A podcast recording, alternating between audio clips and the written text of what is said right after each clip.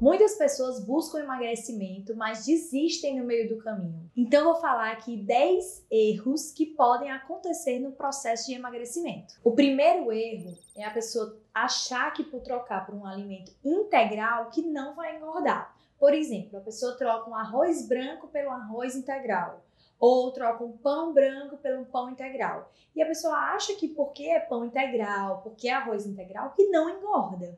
E às vezes acaba até exagerando. E os dois, gente, engordam do mesmo jeito.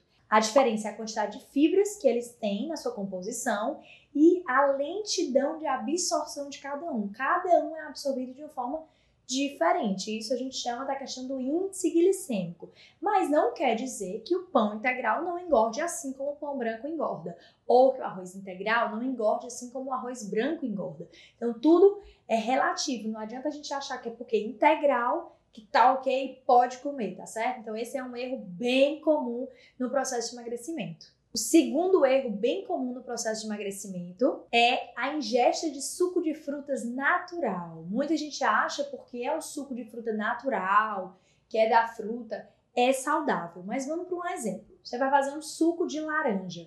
Você usa aproximadamente 3 a 5 laranjas para fazer um suco de laranja. Então a quantidade calórica é extremamente alta e a quantidade de frutose, que é o açúcar da fruta, também é extremamente alta. E quando você faz o suco, você acaba tirando a fibra, ou seja, o processo de absorção dessa frutose, desse suco, é muito rápida, o que favorece o acúmulo de gordura corporal. E quando você toma o suco, você toma além desse copo não ter fibra e ser riquíssimo em frutose, você toma engoladas, extremamente rápido, em segundos aquele alimento, né, o suco, já entrou, já está lá no seu estômago. Então, isso também pode atrapalhar no processo de emagrecimento, tá? Trocar esse suco natural ou até o industrializado, que é ainda pior, mas trocar esse suco, o ideal é que você escolha aquelas bebidas não tão calóricas, né? Então, por exemplo, chás, é, o café, a água até mesmo saborizada, se quiser colocar um limão, uma laranja para saborizar aquela água. E aí você pode ter esse resultado um pouco melhor para não atrapalhar tanto no processo de emagrecimento. O terceiro erro é achar que tem que comer de 3 em 3 horas, tá? E muita gente que está em processo de emagrecimento não deveria comer de 3 em 3 horas, deveria comer apenas quando tem fome, ou seja, respeitar a fisiologia do nosso corpo. Mas muitas pessoas acabam ainda naquele hábito de ter que fazer seis, sete refeições ao dia e acabam aumentando muito a ingesta alimentar, estão sempre comendo, o que dificulta esse processo de emagrecimento, a produção de glucagon e de insulina. Se você está sempre comendo, sempre esses hormônios vão estar sendo utilizados, tá? E tem outro hormônio que também está bem influenciado, que é a leptina, que é esse hormônio da saciedade, que também é influenciado quando a gente come o tempo inteiro e come de 3 em 3 horas. Então, respeitar a fisiologia de comer apenas quando tem fome te ajuda com certeza absoluta nesse processo de emagrecimento, para que você não venha a comer sem ter fome e estocar gordura no corpo, o que favorece é ainda mais o ganho de peso. O quarto erro é consumir doce fit, doce light, doce saudável de forma exagerada. As pessoas tendem a confundir de porque é um doce mais saudável que pode comer aquilo de forma abusiva e comem aquele doce saudável todos os dias ou exageram na quantidade que vão comer, tá? Então não é porque é um doce fit, um doce funcional, um doce light que ele não vai te atrapalhar no processo de emagrecimento.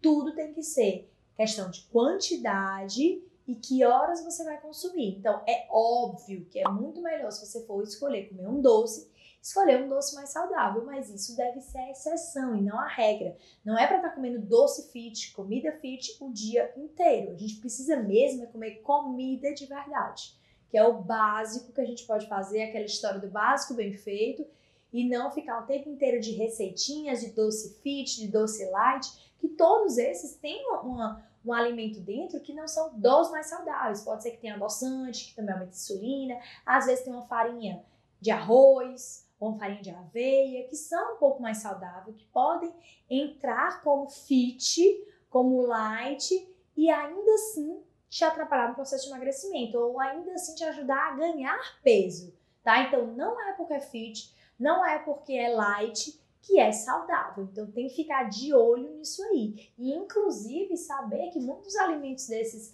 doces funcionais, qual é a diferença deles? Eles continuam tendo açúcar. A diferença é porque ao invés de ser açúcar branco é um açúcar mascavo, ao invés de ser farinha de trigo é uma farinha de aveia, farinha de arroz, mas entendam que o carboidrato, o açúcar e a farinha está lá do mesmo jeito. A diferença é que é um pouquinho menos ruim do que é o outro tá? Então ficar exagerando nisso atrapalha muito esse processo.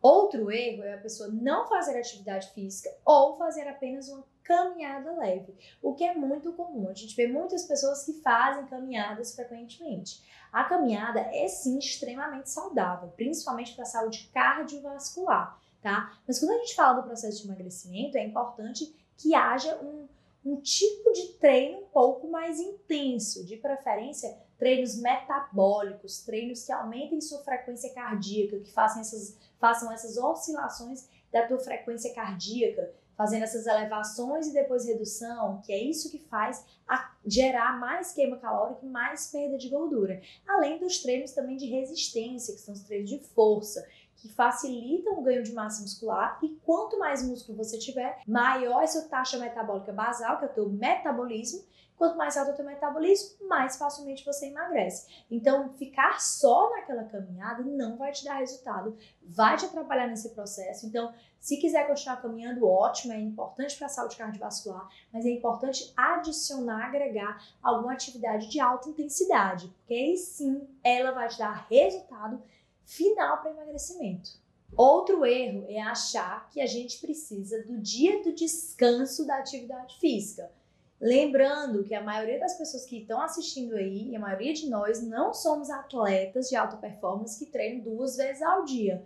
Nós basicamente treinamos uma vez ao dia no máximo, tendo dias até que a gente nem treina. Mas muita gente fica com aquela história de que tem que ter um dia de descanso para o corpo recuperar da atividade física.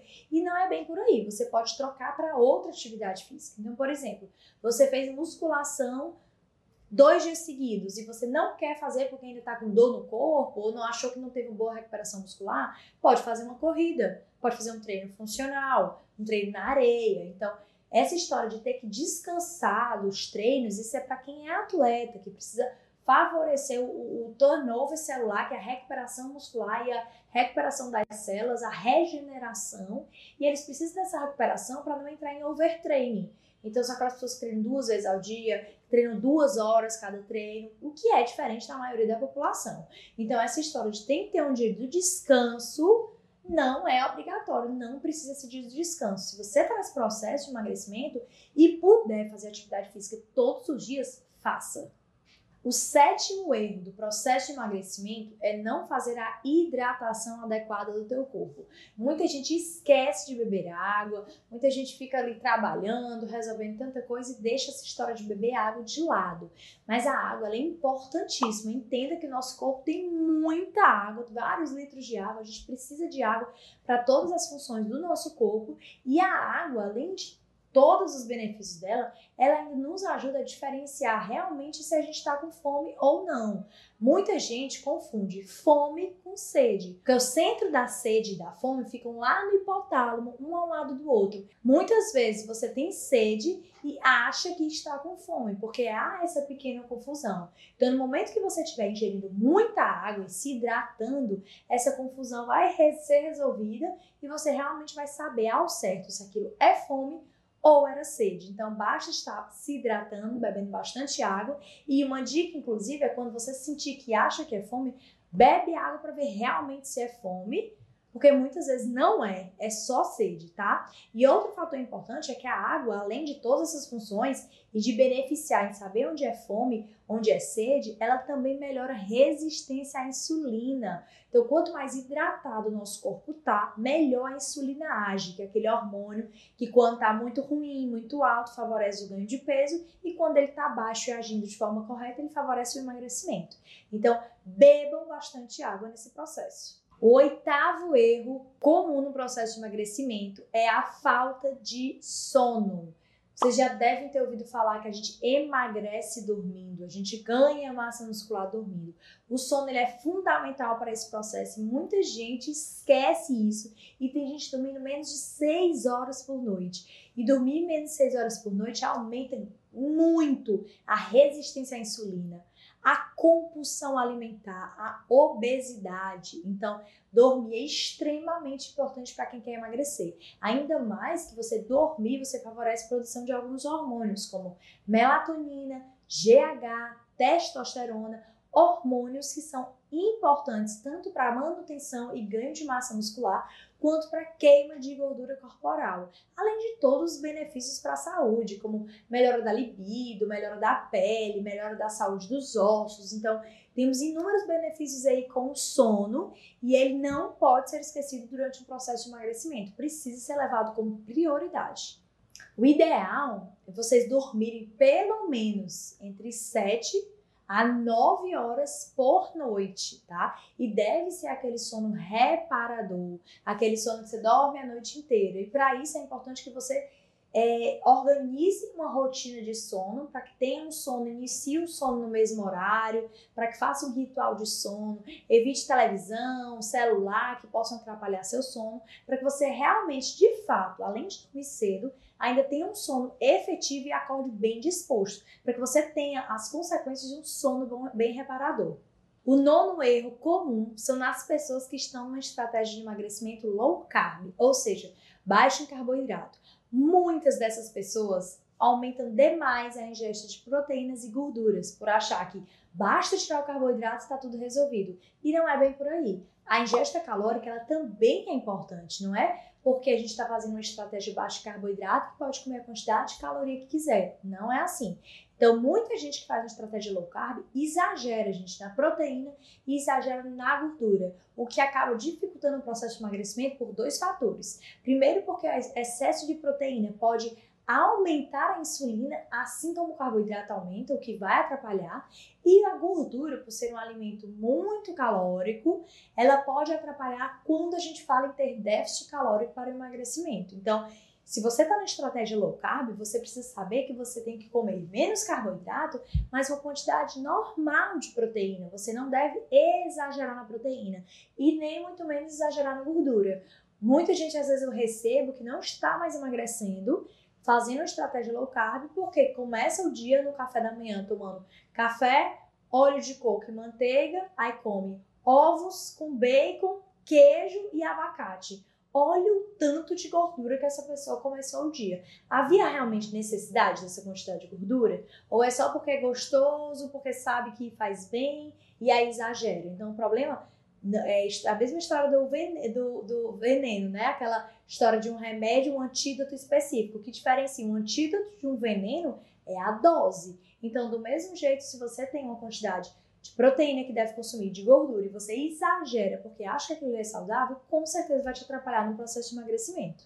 E o último erro, e não menos importante, é não ter os hormônios equilibrados. Tem muita gente que tem medo de hormônio, não faz reposição, e o que a gente vê são pessoas na menopausa ou na andropausa, que é a pausa dos homens, com extrema dificuldade para emagrecer, porque não tem os hormônios. E os hormônios esteroidais, principalmente os hormônios sexuais, eles ajudam muito no processo de emagrecimento. Na verdade, eles não ajudam, eles são essenciais no processo de emagrecimento. E muita gente tem receio, às vezes, de fazer a reposição, ou seja, deixá-los no nível saudável e acabam sofrendo as consequências dessas diminuições dos hormônios. São pessoas que têm hormônios extremamente baixos, então o corpo dificilmente vai responder ao processo de emagrecimento. O corpo não tem interesse de queimar gordura ou de perder peso quando essas pessoas têm poucos hormônios. E outra característica das pessoas que têm poucos hormônios é que elas têm uma deficiência de músculo, elas têm a sarcopenia, que a gente chama, que é bem comum nas pessoas na menopausa e na andropausa. E essa deficiência de músculo também favorece para uma diminuição da taxa metabólica basal, o que diminui o seu metabolismo e favorece ainda mais o ganho de peso ou a dificuldade em perder gordura.